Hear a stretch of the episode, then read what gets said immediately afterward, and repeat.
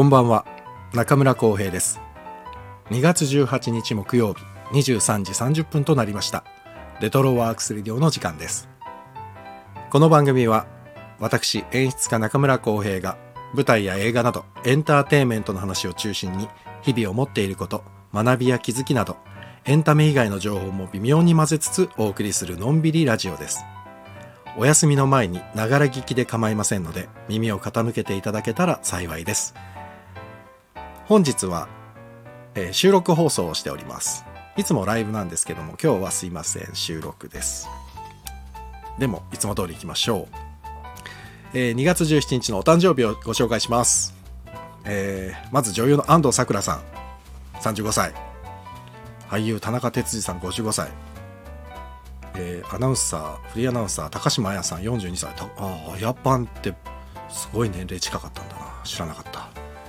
え芸人ねずっちです。ねずっちさん46歳。あとはねジャック・バウアーさん55歳。ロベルト・バッジョさん54歳。ってもうここら辺の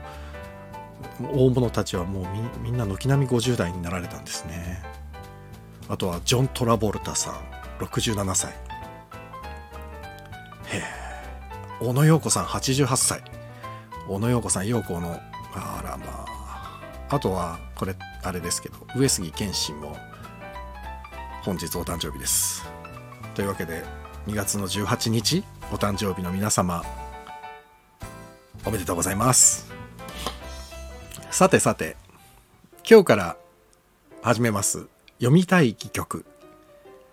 え今晩はその第1弾をお送りします。まあこの後ねなんか見てほしい演劇とかし知りたい劇作家とかなんか増えていくかもしれませんけどとりあえずは読みたい曲を始めます。なんかいろいろ増えててもお付き合いくださいね。では早速え読みたい曲第1回目にご紹介するのは野田秀樹パンドラの鐘です。えー野田秀樹戯曲集である20世紀最後の戯曲集に収録されています。これ物語はですねあの太平洋戦争開戦直前の長崎が舞台でで古代王国滅亡の謎が記された大きな鐘をめぐる物語が展開していくお話です、えー古代遺跡の発掘っていう現代とその古代の天皇の死っていうこの古代の話と。あとこれね物語を見ていくと分かるんですけどその長崎なんで長崎の原爆投下の話とかまあこれは現代ですよねまあそういう物語のモチーフがいくつもいくつも重なり合って進んでいくこの現代と古代が2つの時間軸がですね巧みにこう交差させながら物語が展開していくっていう戯曲です。まあ、野田秀樹さん特有のですねあもど野田さん好きな方とか野田さんの舞台見たことがある方は分かると思うんですけどももう得意の言葉遊びの面白さっていうのはもうね戯曲を読んでてもやっぱり面白くて。リズムがいいんですよね。あの戯曲ってやっぱり前にこの放送でもお話したことあるんですけど実はすごく読むのが難しくてあの小説みたいに全てが書いてあるわけじゃないので戯曲の場合はこうねあのセリフとと書きまあ、役者がしゃべるセリフと、えー物語のちょっと背景をあのなるべく分かりやすいようにっていう作家が書くと書きっていう行動ですねが書いてあるものだけなんですよね。なので小説よりもかなり脳みそをフル稼働させて読まないといけないので相当読むのが難しいし読むのが疲れます戯曲っていうのは。ただ野田さんの場合はですねこの言葉遊びっていうのもあるしあと先ほども言った通り戯曲のリズムがすごく小気味いいんですよね。トントントントントントンと進んでいくもんですからまあ読みやすい。でこのパンドラの鐘の場合はこの時間軸とですね空間がですね交錯しながら進む物語なのであの言葉の小気味良さとこの時間軸と空間のこの工作のしっぷりがですねもうすごく気持ちよくてあのあっという間に戯曲の世界に没入していきます。これがまた素晴らしい。それで、えっと、物語自体ももちろんこれもう読んでいただきたいんで中身あんまりお話ししちゃうともったいないんであれなんですけど、えっと、このね何て言うんですかね野田さんがやっぱり昔からこう作品いくつも見てきてやっぱりねこう社会の問題というかをうまくこう普遍性人間の生きるとか死ぬとかっていう普遍性とですねうまくこう掛け合わせながらですね社会問題だったり環境問題だったりっていうものをスーッと自然にこう僕らの中に入れてくるあの劇作家だと思うんですよね。でパンドラの鐘っていうのもそのやっぱり人間の愚かさだったりですねそのエゴだったりっていうのももちろんすごく描かれているしうん、愛だったりね、うん、なのでこれね読ん読んでいただくと大変あのいろんな気持ちになると思います。すいませんざっくりした感想で。ただあの戯曲としては野田さんって難しいイメージあるんですけど戯曲としては僕は読みやすい方なんじゃないかなと思っています。あともう一つキャラクターっていうのがやっぱりすごく何て言うんですかね面白おかしくキャラクターが多いので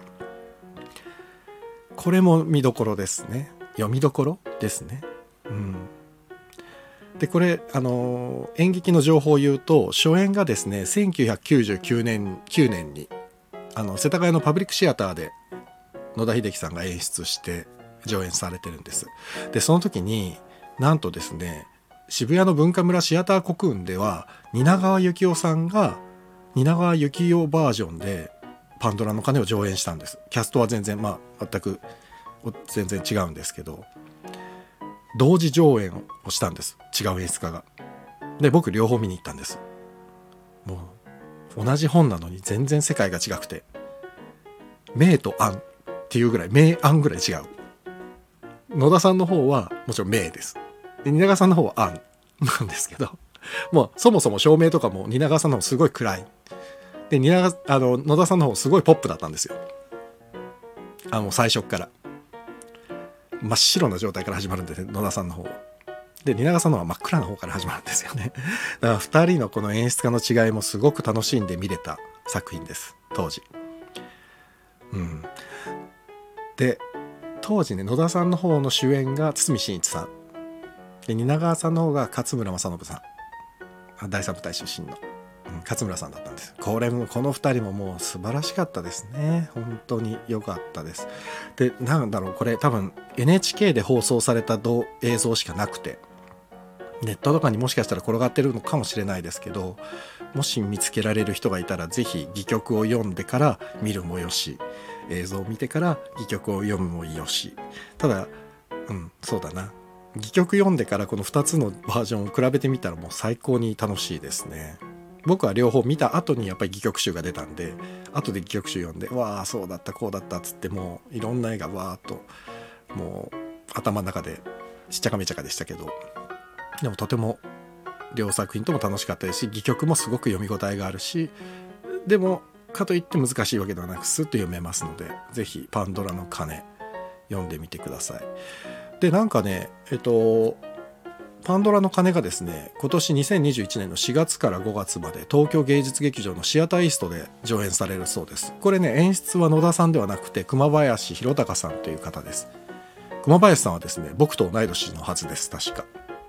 うん。であのチェーホフとかシェイクスピアとか清水邦夫さんとかねあの結構こう何て言うんですかね難しい本をきちんと解釈されてやるっていうのであのお名前は僕は聞いたことあるんですけどまだ作品はちゃんと見たことがなくてただねあの熊林さんは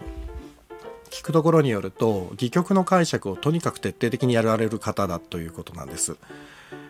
あの僕もねあの稽古をやる時っていうのは必ず最初に稽古の前にみんなで本読みをするんですけど本読みをした後に必ず戯曲のみんなで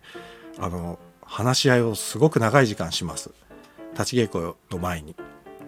あの実際立って稽古する前にですねすごくねこの読み合わせっていうのをたくさんたくさんやるんです。であの熊林さんも多分同じことをやってらっしゃるんだと思います。ただ熊林さんの場合ですね噂で聞くところによると本当にもうねもうとにかく隅から隅まで作家の意図を組むっていう意味でもう徹底的に役者と一緒に、えー、の戯曲の解釈を深掘りしていくっていうことなんで、まあ、僕もやってるんですけど最終的には役者の演技っていうものにもだいぶこう身を委ねながらやったりもするんでちょっとそこは違うのかもしれないんですけどただこのパンドラの鐘をですね熊林さんがどういうふうに解釈をして演出していくのかっていうのがすごく楽しみなんで僕は見に行きたいなと思っています。なんかそう古代と現代の話ってさっき言ったんですけど古代と現代で初演の時はですねだ、まあ、キャストはもちろん全部違ったんですよね。うん、なんですけど熊林さんはどうもですね構想の中でこの現代と古代の登場人物をね一人二役で演じるっていう風になんか持っていこうとしているというのを記事で読んだんです。相当楽しみですね。うん。だから野田さんのあの何て言うんですかね面白い本を熊林さんがどう、えー、自分色に染めて演出されるのか。すごく楽しみですね。出演がですね、えーと、門脇麦さん金子大地さん、えー、松下優也さん小川玉樹さんと。あでも本当に出演者がすごく少ないですね。まあもしかしたら追加キャストが発表されるのかもしれないですけども今日の時点ではまだ。そんな感じで。ってことは水尾っていうのが主演なんですけど堤さんがさっき言った堤さんがやってた勝村さんがやってた役。多分これを金子大地さんがやるのかな。うん。いやー楽しみです。ということでちょっとあの作品の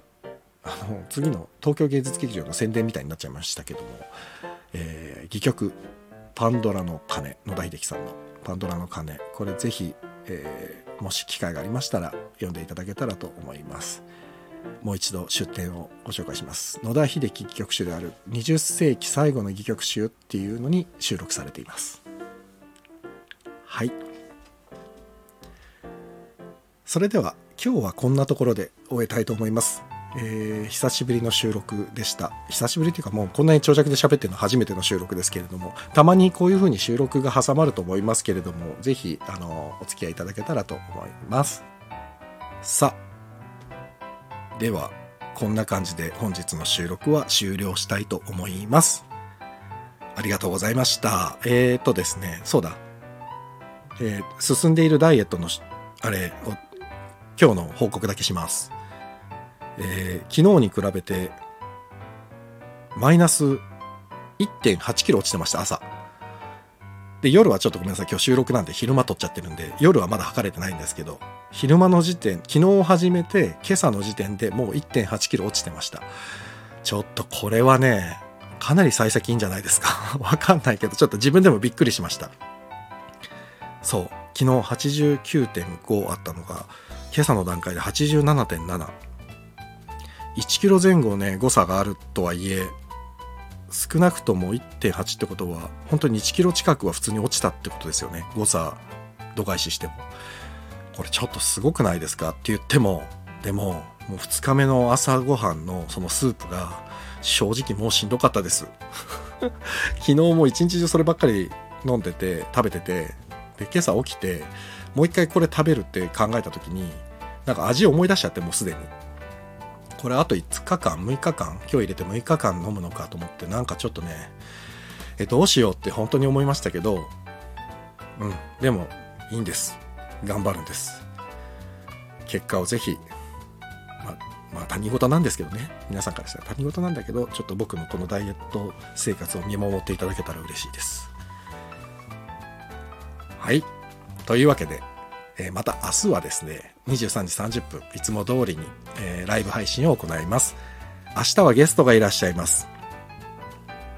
ちょいちょいっとたまに顔を出してくださっていました、えー、錦織劇団微熱男児の錦織淳平さんが来てくださいます。淳平さんとですね、演出とは何だっていうテーマでですね、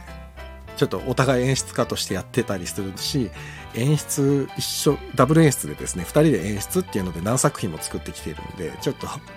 演出とは何だっていう話を、淳平さんとできたらなと思っています。えー、何か、淳平さんにご質問等ある人いらっしゃいましたら、ぜひ、レターなどお送りいただけたら嬉しいです。それでは、また明日23時30分にお会いいたしましょう。それでは皆様良い夢を。お相手は中村浩平でした。おやすみなさい。